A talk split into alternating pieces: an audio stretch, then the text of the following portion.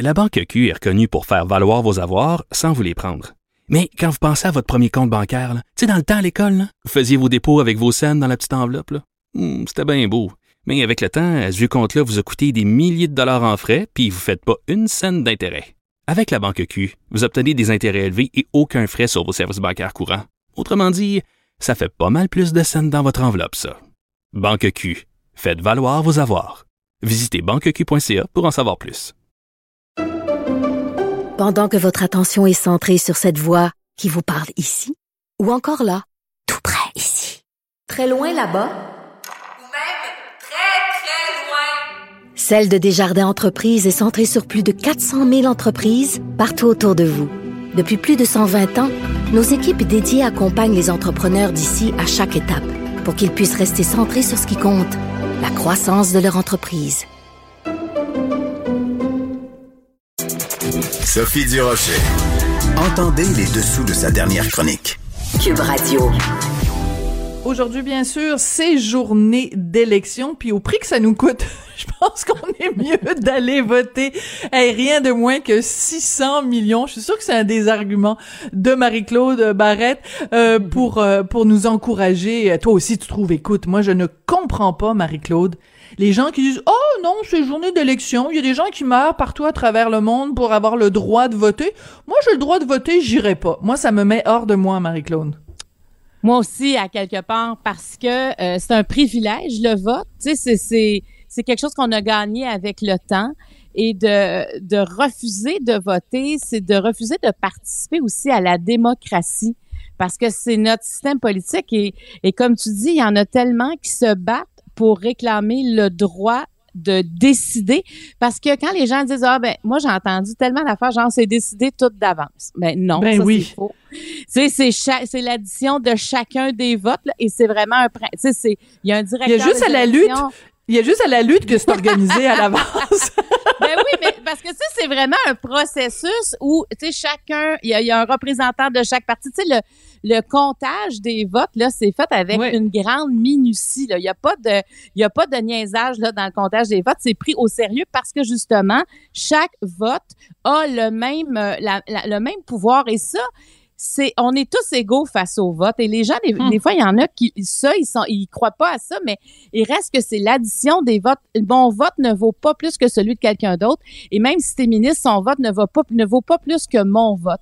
Chacun des votes est égal quand on arrive dans l'urne et ça c'est je trouve que c'est important. Puis ceux qui disent ouais mais c'est c'est tout pareil de toute façon c'est faux.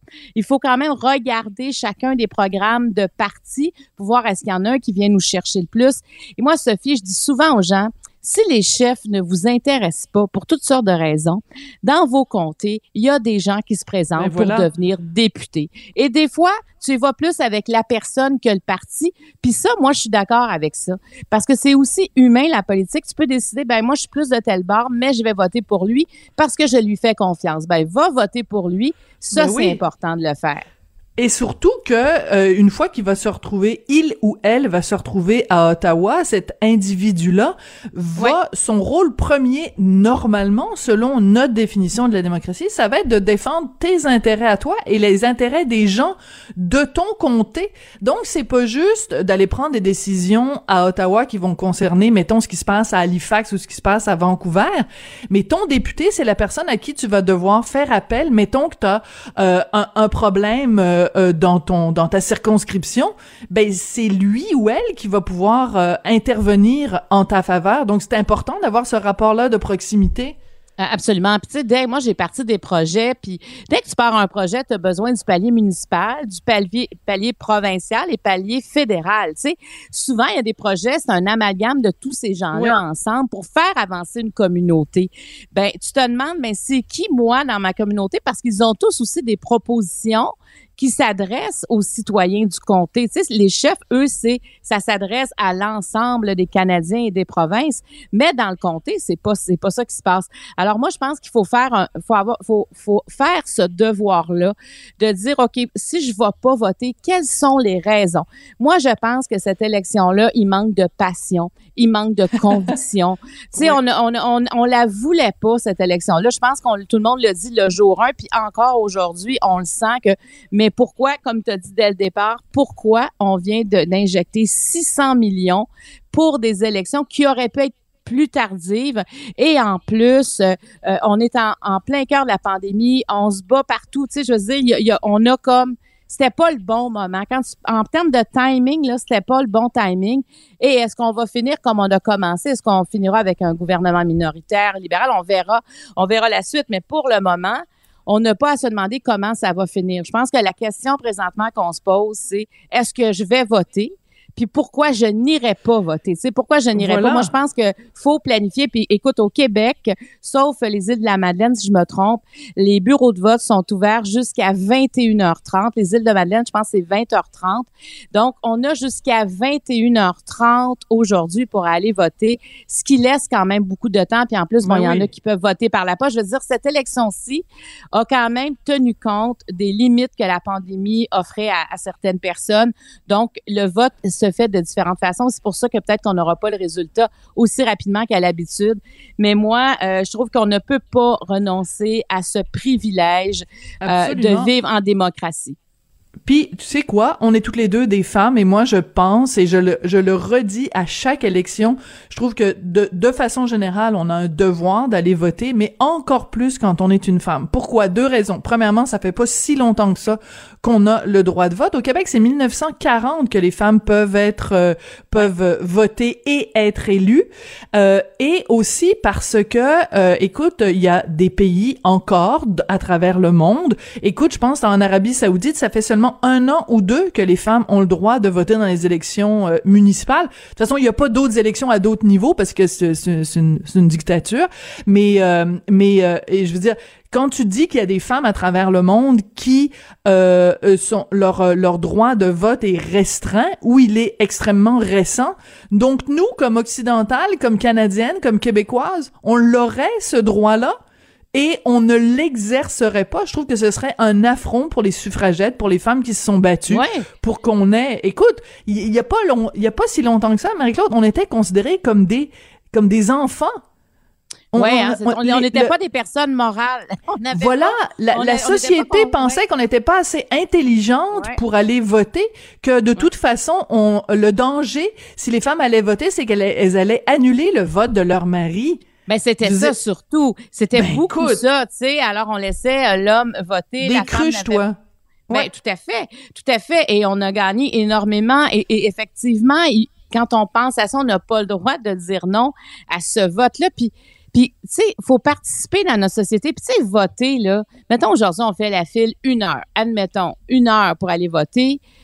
C'est c'est- c'est pas C'est rien. grand chose. Puis il y en a Ben qui ouais. feront pas la file une heure pendant toute là, mais tu sais mettons au pire des cas, t'attends une heure parce que peut-être qu'avec les distanciations et tout ça, sais, avec les mesures sanitaires, moi j'ai comme l'impression que ça sera peut-être un peu plus long. Euh, mais il reste que ça vaut la peine. Apportez-vous un livre, un journal en attendant. Vous pouvez aussi parler avec les gens, même si on a un masque puis on est à deux mètres, on peut parler avec les gens facilement. Mais puis on a fait la file tellement depuis ce début de pandémie-là. Je pense qu'on est comme habitué d'attendre aussi. Là, on, a une bonne pratique derrière nous. Et euh, tu sais, il faut, il faut le faire. Puis comme tu dis, quand on est une femme, d'autant pas, encore plus, mais on est, faut être encore plus consciente que nous, là, c'est dans notre histoire très récente qu'on a le droit de vote. Mais moi, euh, j'ai toujours, tu sais, moi, j'en ai des gens, des fois, qui me disent, ah, moi, ça donne rien, garde, j'y crois pas. Et je- j'ai de la misère à comprendre, je n'y crois Moi aussi, j'ai de la misère. Je comprends pas.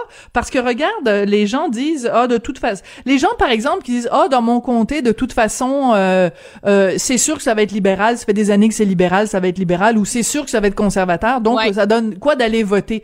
Ben, il y a des comtés, surtout dans cette élection-ci, où le vote va être extrêmement serré. Tu sais, mettons qu'aux dernières élections, il y a deux ans, ça, le, le candidat, il a gagné par 1500 voix. Ben, 1500 ou 1000 Ouais. voix, Ouais. C'est pas beaucoup, là. Fait que Non, non, chaque- il y a- il- chaque vote compte, hein, parce Ben que oui. des circonscriptions qui ont des recomptages. Ça fait que là, imagine, tu dis, Hey, moi, si j'avais été voté, peut-être que j'aurais changé mon vote, aurait, il n'y aurait pas eu de recomptage, là, tu sais. Oui, tout à fait. Puis en plus, on est vraiment dans une, tu viens de le dire, une élection quand même serrée si on regarde les sondages. Donc là, c'est clair que les votes, chaque vote peut faire la différence, vraiment. Et euh, moi, en tout cas, j'in- j'incite les gens à y aller. Et il fait beau, tu sais, je veux dire, il y a, c'est go. Là. On la voulait pas l'élection, mais il reste qu'il y en a une, puis il faut voter. Tu sais, on peut pas bouder une élection non plus la, journée du vote. Moi, je, je me dis non. Écoute, puis à la quantité d'argent qu'on donne par année au Ben oui. gouvernement fédéral, on a juste à regarder nos payes, là, puis qu'est-ce qui va au gouvernement fédéral, puis ce qu'on paye en taxes, là, ben il me semble que moi, ça me donne le goût de dire mon mot là-dedans. Puis la seule façon que j'ai présentement de pour intervenir, ben c'est de voter. Alors, c'est sûr que je manquerai pas cette journée-là, je manquerai pas cette chance-là. Écoute, moi j'ai voté par anticipation, donc quand c'était euh, possible, euh, au lendemain du, du débat. Et euh, écoute, oui c'était long, mais c'est du quoi Euh, il m'est arrivé ce qui m'arrive à chaque fois quand je me suis retrouvée dans l'isoloir avec mon petit crayon au moment de mettre ma croix. J'ai eu un moment d'émotion. Je trouve que c'est un, un geste euh, important. Puis tu vois, mon fils est super jeune, mais la première fois qu'il va, euh, va voter, je vais avoir un- un- un- une émotion vraiment très forte. Je trouve que c'est c'est c'est un c'est un miracle. Je trouve ça extraordinaire. Je trouve ça c'est c'est c'est beau. Je trouve que c'est c'est c'est la démocratie qui s'exprime. Vraiment, je je j'étais super euh, émue. Écoute, Marie-Claude, il y a un deuxième sujet dont on voulait euh, absolument euh, parler. C'est euh, Christian Dubé qui va de l'avant. Hein, euh, le, le 15 octobre. Si t'es pas vacciné, et tu travailles dans le domaine de la santé, bye bye. Est-ce qu'il fait bien d'être aussi euh, d'être aussi ferme sur ses positions? Ben, écoute, moi, je, je, je sais pas si je voudrais chausser ces chaussures présentement. Je trouve que c'est tout un dilemme, mais je trouve, moi, je trouve qu'il a raison. Honnêtement, Sophie, puis je vais t'expliquer pourquoi. Parce que moi, j'ai été hospitalisée euh, au mois de juin, euh, quelques jours, et j'avais seulement une dose de vaccin à ce moment-là parce que la deuxième arrivait plus en juillet, ce que j'ai eu dès que j'ai pu. Euh, et tu sais, quand tu sais qu'il y a du personnel autour là qui sont pas vaccinés, quand tu es malade, c'est très anxiogène, ça. Hmm. Parce que tu veux pas attraper la COVID. Tu sais, tu ramasses pas à l'hôpital parce que tu es en forme, là. Donc, Ouais. tu veux pas attraper la COVID puis dire, OK, là, ça va se compliquer. Et, et pourtant, c'est les gens qui sont en train de me soigner. Alors, moi, je savais qu'il y en avait qui l'étaient pas, mais je, je savais pas qui. Tu sais, il y en a qui disaient, moi, mais tu sais, c'est pas tout le monde. Puis, en même temps, il y avait pas d'obligation. C'est juste qu'il y avait des obligations de se faire tester régulièrement. Donc, c'est pour ça que je me disais, on doit quand même être protégé. Sauf que, moi, je, déjà quand tu es vulnérable, et là, tu sais, je, je pensais au cas de, de Céline Had, là, qui a contracté la COVID en se rendant à son dernier traitement de chimio. Je sais pas Oui. si tu te souviens de cette histoire-là, ça s'est passé euh, en juin, si je me trompe pas, au CHU de Florimont. Elle se présente là. Finalement, il y, y a une infirmière dans, dans- qui, a, qui a testé positif à la COVID. Il y a, il y a sept membres du personnel qui ont la COVID. De ceux qui, qui, qui allaient en traitement de chimiothérapie, il y en a plusieurs qui l'ont contracté. Il y en a quatre qui en sont décédés. Alors Ben, moi, là, eh, ben oui, et les médecins de, de, de, de, de l'hôpital de, du CHU à Florimont ont dit ça n'a aucun bon sens que le personnel qui a étudié en santé ne se font pas vacciner pour venir c'est travailler ça. dans un milieu hospitalier. Et, et là-dessus, moi, je, je comprends Christian Dubé de continuer. Et là, ben, on entend que il y a des infirmières finalement, ben pas juste des infirmières. Là, on parle du personnel, on parle toujours, on nomme toujours les infirmières, mais on peut parler d'inhalothérapeutes, de techniciens. oui, c'est tout le personnel de santé. tout le personnel. Je pense qu'on va, tu sais, je pense qu'on n'a pas besoin de tout le personnel de la santé.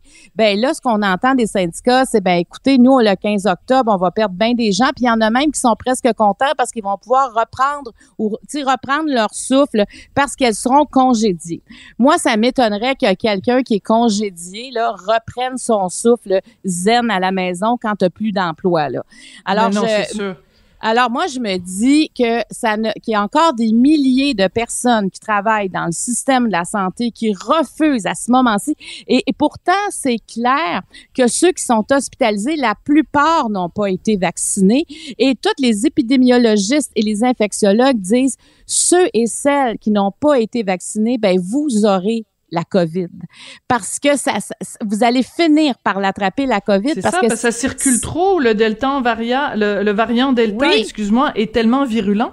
Et écoute, euh, la semaine dernière ou la semaine précédente, je me souviens plus, j'ai fait une entrevue avec euh, un médecin qui est intensiviste euh, à Laval et euh, qui disait, écoutez, si vous travaillez en ce moment, en 2021, là, si vous travaillez dans le domaine de la santé, et que vous ne croyez pas aux vertus du vaccin, que vous ne comprenez pas que le vaccin est notre seule porte de sortie de cette pandémie, ça veut dire que vous ne vous n'avez aucune confiance dans vos collègues qui sont des spécialistes des virus qu'est-ce que vous faites dans le milieu de la santé? Lui dit, je pense que vous n'êtes pas dans le bon métier. Et l'exemple qu'il donnait, il disait, par exemple, quand tu travailles dans le domaine de la santé, tu es constamment en train de travailler en équipe. Toi, t'es pas un spécialiste, mettons, du cancer. Si tu veux, si t'as un patient qui a le cancer, tu l'envoies voir l'oncologue. Tu te fies tu fais confiance à l'oncologue en disant, lui, il connaît son affaire. Si t'envoies un, un, un tes patients voir un cardiologue, tu, tu te mets pas à questionner les décisions du cardiologue. Tu dis, OK, je l'envoie au cardiologue, le cardiologue, il sait quoi faire. S'il me dit de faire telle, telle affaire, je vais le faire ben c'est la même chose avec les vaccins. Si ces gens-là ne croient pas à ce que disent les immunologues, les virologues, les épidémiologistes, ben c'est parce que vous ne faites pas confiance aux spécialistes dans leur domaine. Débarquez, sortez du système de santé. Absolument. Et, et si on se met dans les souliers de, du ministre Christian Dubé, le ministre de la Santé, imagine que lui, il dise, ah, finalement, je vais amollir, je vais ramollir là-dessus, là et qu'il y a des cas d'éclosion qui arrivent du personnel hospitalier. Imagine les crises, nous, comme citoyens, citoyennes, qui devons à montrer notre passe vaccinale pour aller au restaurant. Là, dans, dans plusieurs milieux de travail, hein, on l'annonce, euh, préparez-vous, ça s'en vient. Mm. Alors, mais mais le système de santé fait partie de la société dans laquelle on est. Donc, je, je, je ne comprends pas pourquoi. Il, moi, je, je, ne céderai pas à sa place. Parce que je te dis, s'il y a des éclosions qui sont dues à du personnel, non. Et ma, puis, tu sais, je me dis aussi, entre le personnel d'un hôpital, là, comment ils réagissent entre les ben vaccinés et les non vaccinés. Tu sais, moi, si je travaillais à l'hôpital puis j'étais vaccinée, je comprendrais encore moins pourquoi mes collègues ne se font pas vacciner. Donc, ça doit polariser aussi. Ça doit pas améliorer les conditions de travail. Alors, je pense que pour le bien de tous, que tout le monde soit vacciné, ça va apaiser quelque chose. Et pour moi, le premier endroit où tout le monde devrait avoir son passeport vaccinal, ben c'est bien dans le système de santé. C'est, on aurait dû commencer. Moi, j'ai plus de patience. J'ai juste plus de patience, Marie-Claude. J'ai plus de patience là. Tu sais, le, le vox pop de, de Guy Nantel qui nous montre les les les ploucs euh, anti-vaccins. Je veux dire, euh, Anne Casabonne qui écrit sa lettre euh, en, en, fin de semaine là pour dire que le vaccin c'est c'est de la chenoute. J'ai plus de patience. Et si vous aviez des arguments, si c'était des gens avec qui on peut discuter et puis tout ça. Mais là, c'est rendu que j'ai plus de patience parce que vraiment, euh, on, est à bout. Regarde, il y a 82% des gens qui sont vaccinés. On peut-tu, s'il vous plaît, juste aller de l'avant? J'ai plus aucune patience pour ça. Marie-Claude, merci beaucoup. Merci. J'ai toujours de la patience pour toi, par contre. et moi, écoute, je me prépare à aller voter. Et oubliez pas, c'est jusqu'à 21h30 ce soir. Absolument, merci. Puis on se retrouve demain, mais même si demain on saura peut-être pas qui, qui gouverne le pays, parce qu'avec les votes euh, par la poste, ça risque d'être plus long, mais au moins on en aura une bonne idée si la tendance se maintient. merci, merci, à demain.